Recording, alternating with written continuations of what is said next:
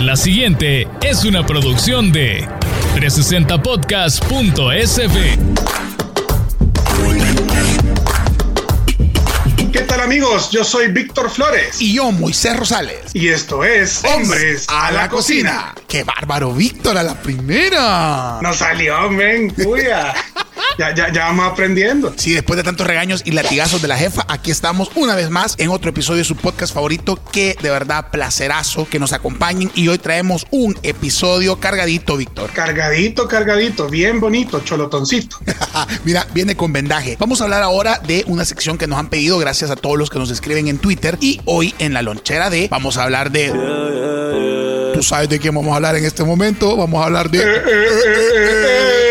Bad Bunny bebé. Vamos a hablar un poco de la comida de Bad Bunny. Eh, ¿Qué le gusta a este chico pisciano que, por cierto, compartimos cumpleaños? Dicho sea de paso el comercial. En, y en Apuntes del Sensei vamos a escuchar la sabiduría milenaria entre el café negro y el café americano. ¿Son lo mismo? ¿Son diferentes? ¿Cómo se toman? ¿Qué deberíamos de saber? Obviamente aquí con Don Víctor que nos va a dar esta información de primera mano. Y Si usted quiere, quédese para tener esa información para sorprender. Claro que Y sí. miren, una información importantísima que de verdad puede ser un game changer en su vida día a día en la tarde. Vamos a hablar sobre el mejor pan para chuponear en la tertulia. Así que si usted quiere saber cuáles son nuestras investigaciones científicas sobre la calidad y la mejor opción de pieza artesanal de pan para poder chuponear en su café, chocolate y o bebida caliente, quédese con nosotros en este episodio. Así que, bienvenidos.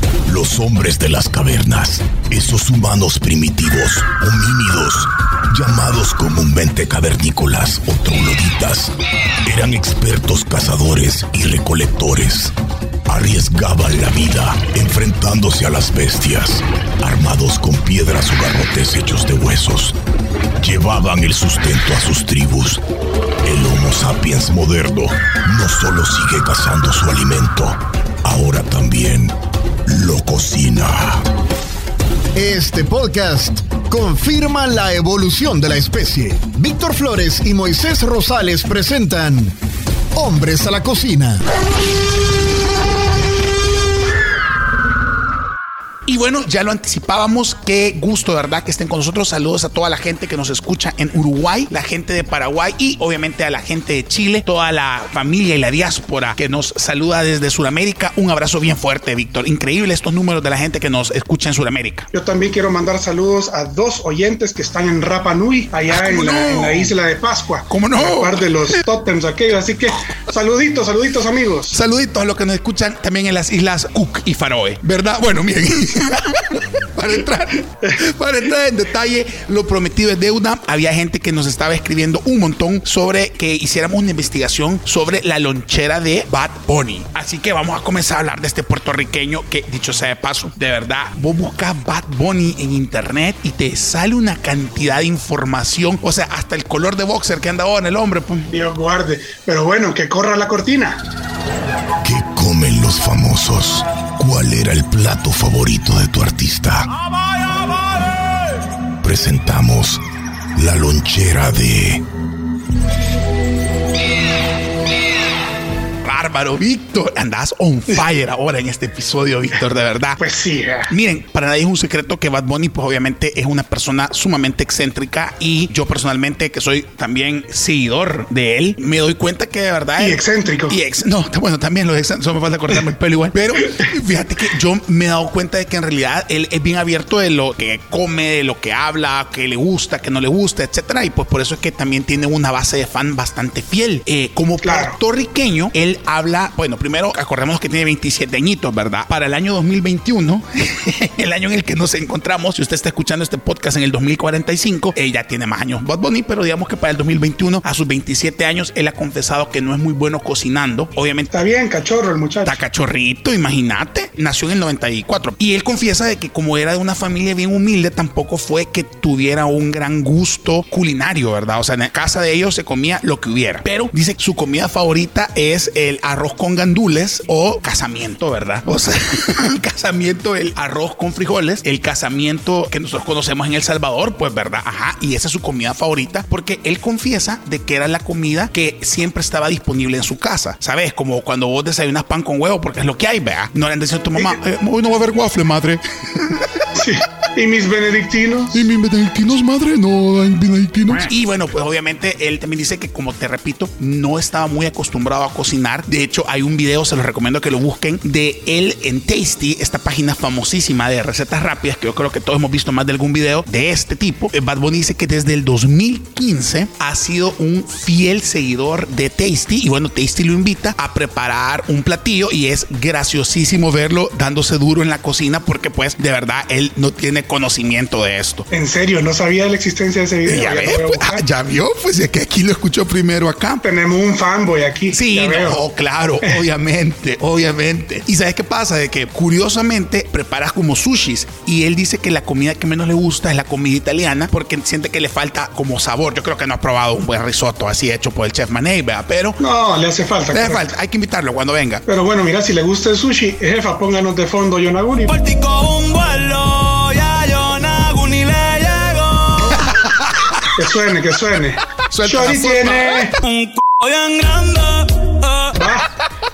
Y bueno, como últimamente ha estado radicado en Miami, dice que no es raro encontrarlo a él en los food trucks de Miami porque está probando un montón de comida puertorriqueña que él no había Mínimo. probado antes. Imagínate. Mínimo, obviamente. Y por ser de las islas del Caribe, seguramente siente como propia también la cantidad de comida cubana que hay en Miami, me imagino. Fíjate que chistoso porque en la entrevista él habla bastante sobre el munchis. No sé qué significa munchis. No sé en qué momento le da munchis a la gente, pero dice A cuando, saber, vea. sí, cuando le da munchis dice que come un montón de comida grasosa y como panes y cosas así. Y habla bastante de un sándwich cubano que bueno, habrá que probarlo. Pero amiga, si usted quiere ir a lo seguro cuando invite de date a Bad Bunny, casamiento, mamadita. Téngale casamiento y yo, mi recomendación personal, un pedazo de queso duro viejo con loroco. ¿Cómo no? Platanitos también, de complemento. Nunca ¿por qué quedan no? mal, nunca quedan mal. Sí, sí, sí, sí, sí, sí. ¿cómo Hombre no? que rechaza el platanito bueno, no se merece cariño. Totalmente de acuerdo, así es. Lo escuchó aquí, que come Bad Bunny, aquí lo oímos. Y bueno amigos, llegó el momento de los apuntes del sensei.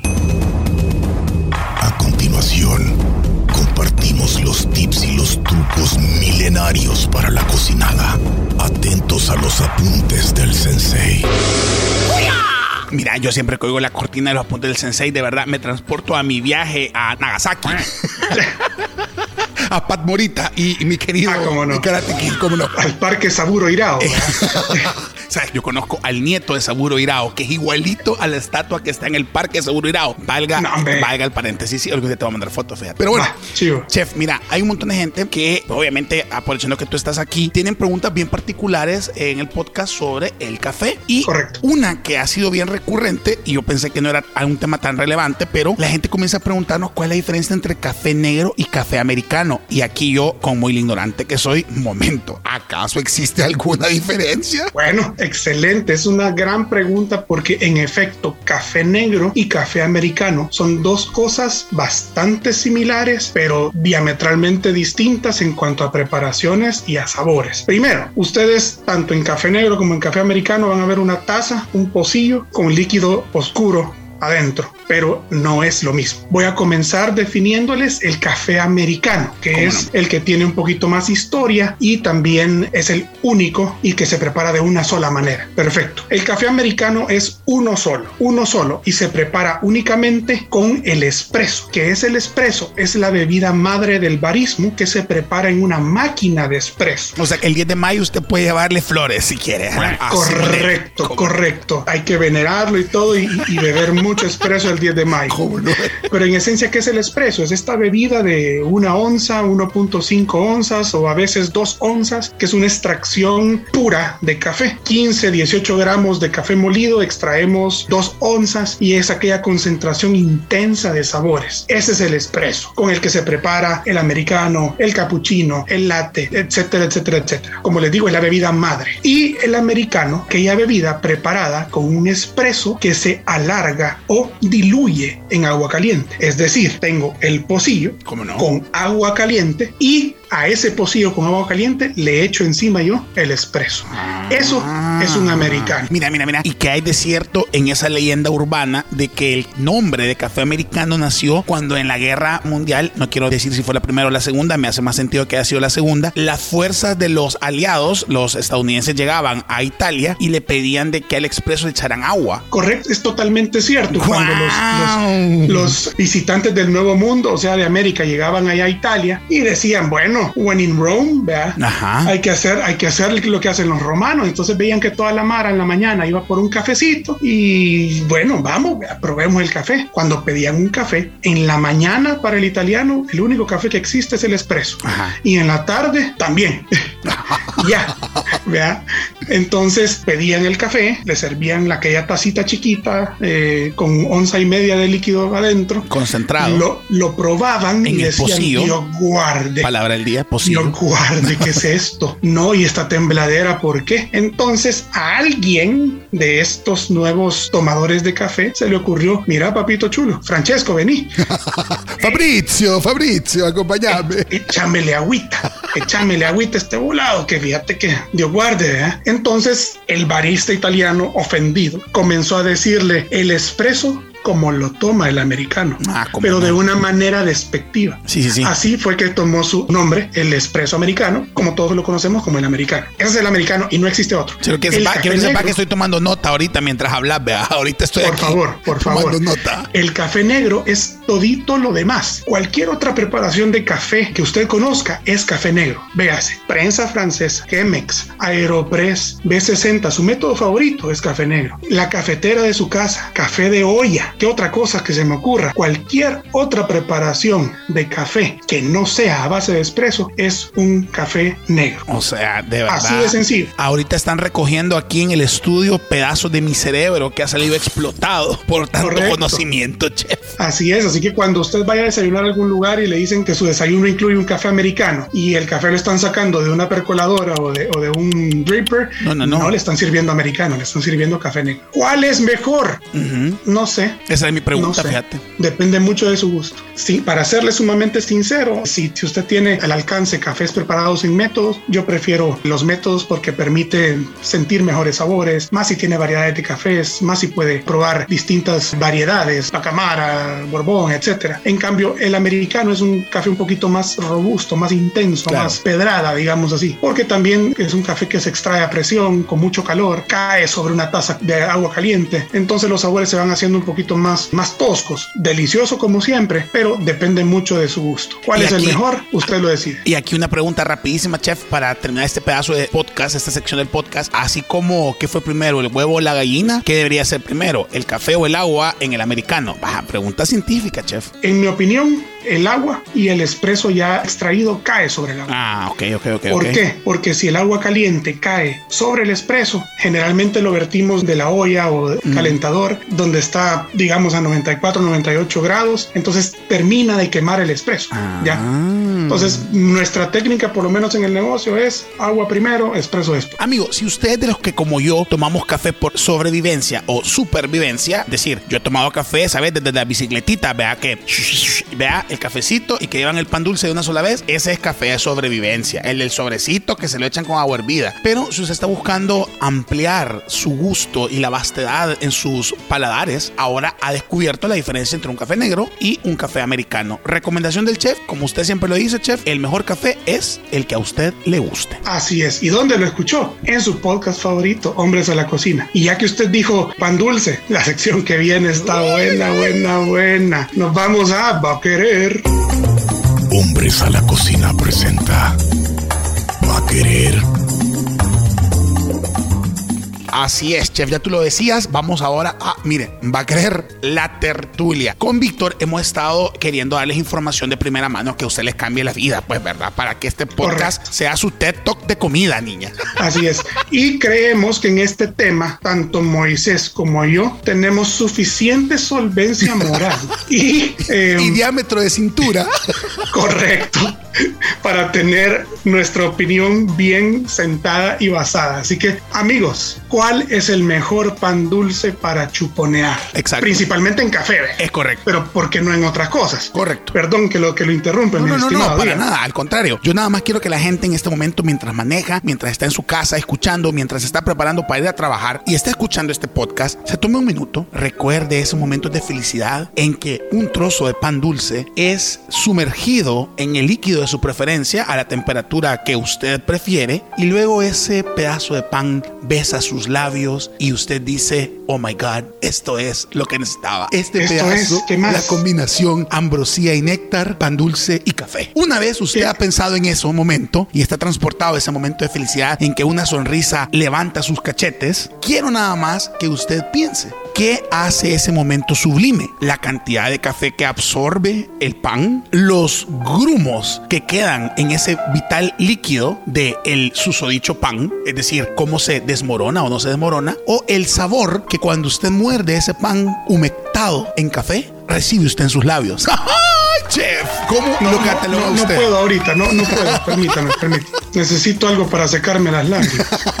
¿Qué hace perfecto a un pan y qué lo califica como el mejor para el chuponeado? Perfecto. Vamos a basarnos aquí, hay que darle el crédito a nuestros amigos de la Mar Anda diciendo que hace unos, unos meses tiraron la guía científica del chuponeo. Y vamos a basarnos en esta, pero también vamos a dar nuestras valoraciones personales. Y bueno, eh, comencemos con la taza ideal de café, que creería que es, es lo que me compete. Para mí, el chuponeo se hace con café negro, un café americano, incluso café con leche. ¿Cómo no? Creería que de ahí en adelante un, un latte, un cappuccino, ah, podría acompañarse mejor con, con el pan dulce a la par, pero no chuponeado. El café negro americano son para mí los ideales para chuponear. Si usted tiene idea de algo más, algún té, algún tisán, ¿Te imaginas? de repente. Coco.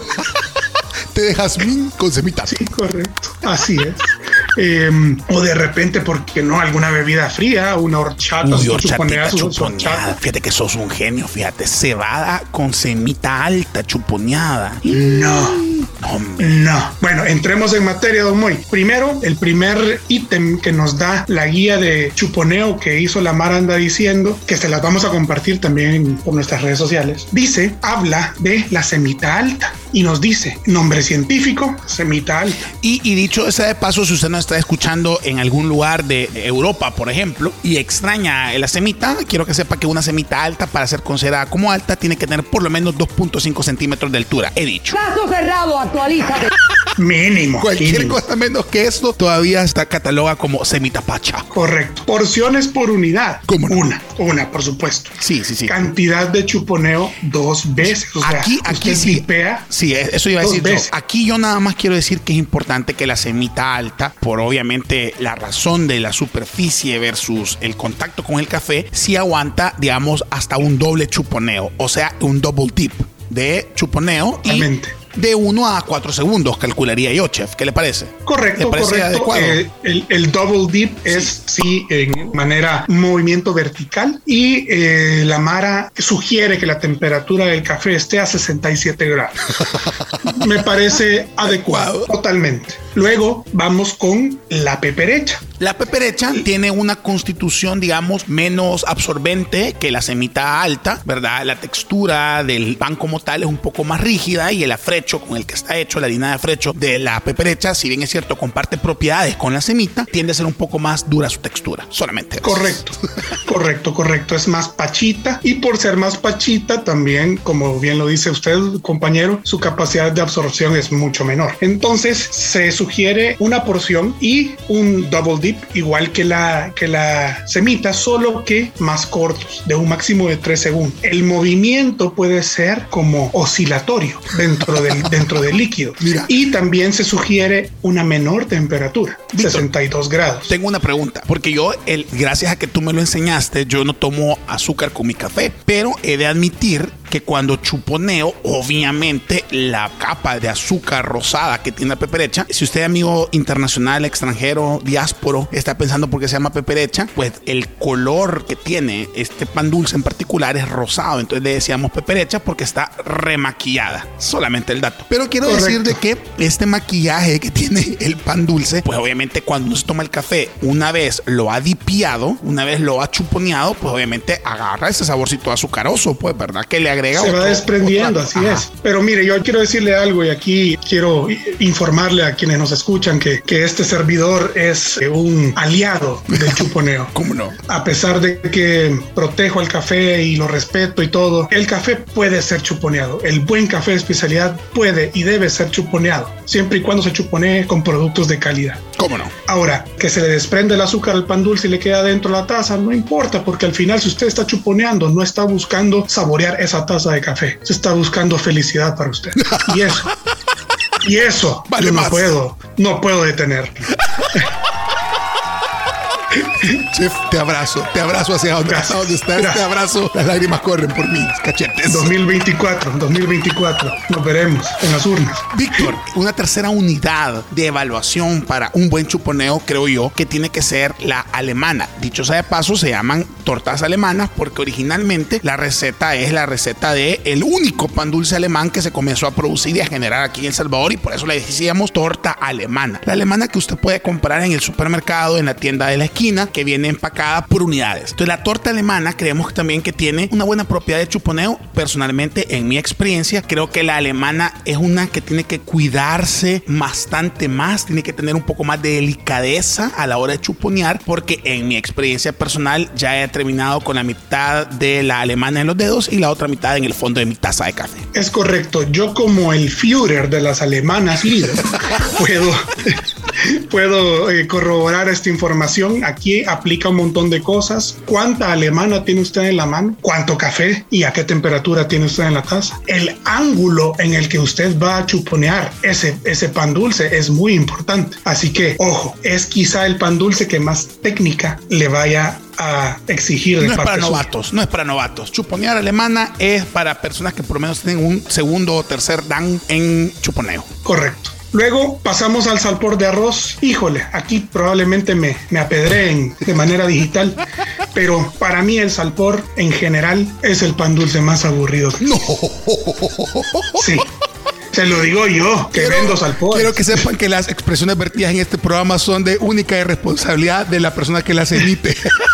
Sí, ahí me disculpan. Ahí les dejo mi, mi DM, mis DMs para que me caigan las bandeadas. Pero híjole, es que miren, ¿cómo va a comparar usted una semita, una peperecha, una alemana, un pegadito, un pastelito relleno de cualquier jalea con un salpor? Volado más seco, volado más triste. Claro, el chuponeo le da vida, pero ¿y si no tiene café? Se murió usted porque lo terminó ahorcando el salpor. Entonces, ¿qué hacemos? Se lo dejo a usted, Moisés, porque a mí me enoja el salpor, la verdad. Miren, el salpor, eh, muy contrario a las creencias, tiene también una textura bastante buena para el chuponeo. Yo particularmente considero que el salpor entra, digamos, si la alemana es la más difícil de chuponear, el salpor debería para mí el segundo más difícil porque también la experiencia me dice que puede ser una ruleta. Esto es una ruleta rusa en la que le puede quedar mitad del salpor en el dedo y mitad en el fondo de la taza y o en la mordida el salpor lo puede traicionar porque ha perdido su estructura básica y pues obviamente en la mordida aquí puede quedarle salpor en la boca y salpor en la camisa. Pero, sin embargo, sin embargo, si usted es lo que tiene en la mano, pues bueno, como buen soldado tiene que hacerle frente. El salpor de arroz particularmente, yo creo que el movimiento tiene que ser más bien como una espiral dentro del café, que se impregne totalmente. Yo no recomiendo la técnica de la zambullida, porque creo que el salpor puede llegar a tocar el fondo de la taza y pues obviamente perder la estructura que tiene de origen, ¿verdad? El salpor. Sin embargo, yo creo Totalmente. que la espiral es una forma bastante correcta de poderlo hacer. Yo tuviera cuidado con la temperatura de la taza de café, porque creo que también nos puede jugar en contra. Pero el salpor, pues bueno, lo aburrido que ya mencionaba el chef, creo que con un buen café también tiende a tener más apoyo. Es como que tuviéramos todo en la vida. como un segundo cantante, ¿verdad? Haciendo la segunda voz al salpor. Yo recomendaría, pero en grado de peligrosidad, creo que el salpor tiene un sólido segundo lugar,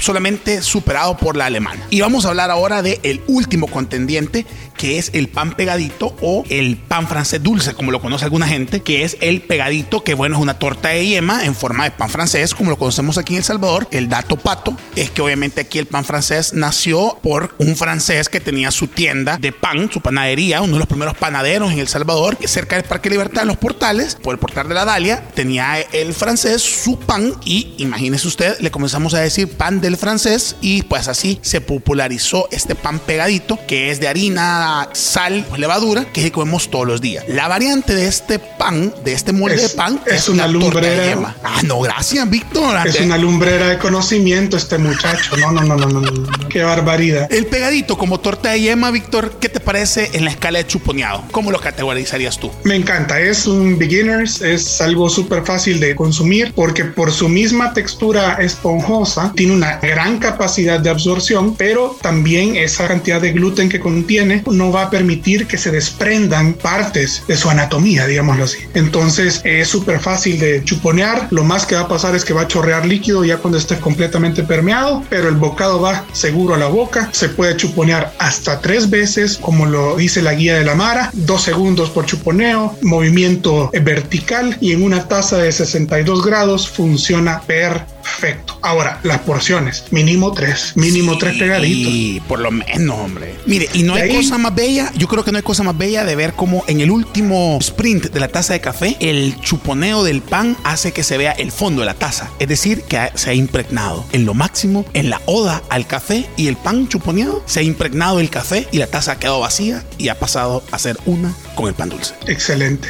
Qué belleza. No, no, no, qué, Me qué metáfora me más hermosa. Me inspira. Sí, sí, sí, sí, sí, sí. No me quiero terminar el podcast, aquí estamos ya corriendo contra el tiempo, pero quiero darle un saludo especial a Mercy, a Román, quiero darle un saludo especial a Don Jorge, quiero darle un saludo especial a Carlos, gente que nos escribe constantemente y que pues obviamente está muy pendiente del podcast y pues bueno, creo que sepan que para ellos y para todos ustedes nos tomamos el tiempo de hacer este contenido de verdad de calidad para ustedes porque sabemos que se lo merecen y de verdad un abrazo bien fuerte para ustedes. ¿Qué pan dulce nos hizo falta? ¿Cuál es su favorito? ¿Me va a tirar piedras por el salpor? Dele, démosle y platiquemos, generemos conversación en redes sociales utilizando el hashtag hombres a la cocina. Nos puede escribir por Twitter, por Instagram, por Facebook, buscando el usuario de arroba 360 podcast SB y también nos puede escribir a nuestros usuarios personales. En Instagram nos encuentra como arroba chefmaney y arroba no haya usuario al señor Moisés.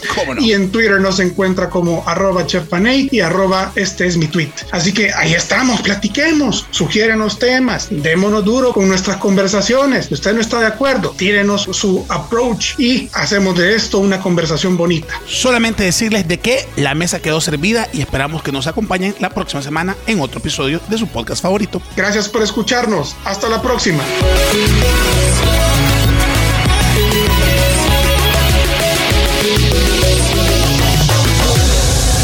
Esta fue una producción de 360podcast.sb.